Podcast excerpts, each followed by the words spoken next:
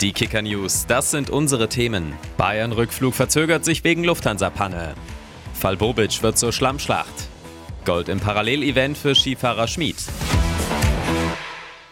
Eine größere IT-Panne bei der Lufthansa hat auch den FC Bayern bei der Rückreise vom Champions League-Spiel aus Paris ausgebremst. Wegen Problemen beim Check-in der Delegation ging es mit mehr als einer Stunde Verspätung zurück Richtung München. Mittlerweile ist der Rekordmeister sicher in der Heimat gelandet.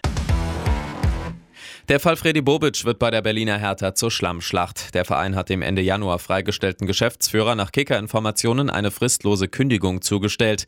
Hertha wirft Bobic vereinsschädigendes Verhalten vor. Auf wiederholte Nachfragen eines RBB-Reporters zur Zukunft von Trainer Sandro Schwarz nach der Derby-Pleite hatte Bobic gesagt, wenn du nochmal fragst, kriegst du eine gescheuert.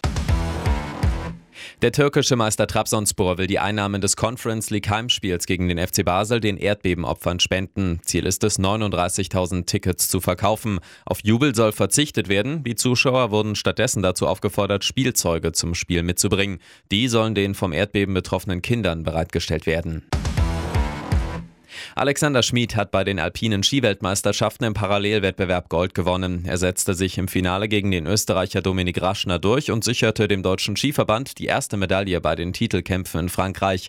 Es war der erste deutsche WM-Sieg seit zehn Jahren. 2013 hatte Maria Höfel-Riesch in der Kombination triumphiert.